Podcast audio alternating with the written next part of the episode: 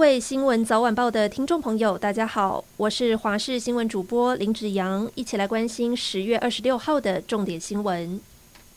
九合一选举倒数一个月，确诊者到底能不能投票？中选会今天在疫情记者会中说明，因为国内法律对于不在籍投票制度尚未有明确的规范，因此不在籍投票或特设投票所都是于法无据。若想要比照南韩的经验，延长或分流投票的方式，也都还是会让健康的人和确诊者混合投票。因此，投票日尚未解隔离的公民还是无法出门投票。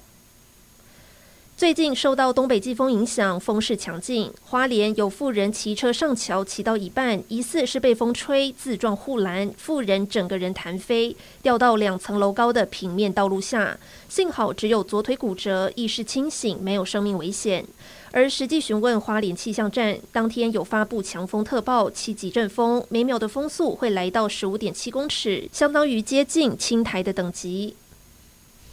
今年秋冬各类呼吸道病毒威胁增加，疾管署监测发现呼吸道融合病毒 RSV 上升的速度最快。台大儿医院长黄立明表示，今年九月就发现 RSV 感染人数增加，对两岁以下的小朋友威胁最大。平均每天收治三到五位儿童住院，每周还有一到两人住到加护病房。医师提醒，呼吸道融合病毒多数会出现发烧、咳嗽、流鼻涕的症状，有将近八成会喘鸣、呼吸费力的情形。但是这一波病毒也可能会出现一整片荨麻疹的症状。建议家长发现小朋友不舒服，还是要尽快就医。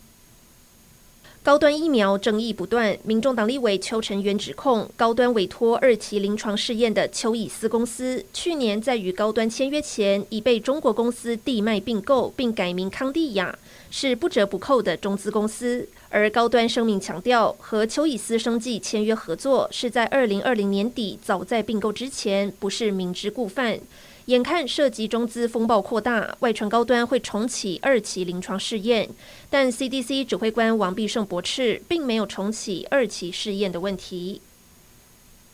疫情趋缓之后，屏东小琉球重现假日万人登岛的荣景。不过，学者专家也担心过量的人潮会对生态造成冲击。现在县府拟定，先在山福和鱼成尾两处景观区潮间带试办收取保育费，每人六十元。当地的业者还有游客大多觉得合理，不过目前详细的措施和上路的时间都还在研拟阶段。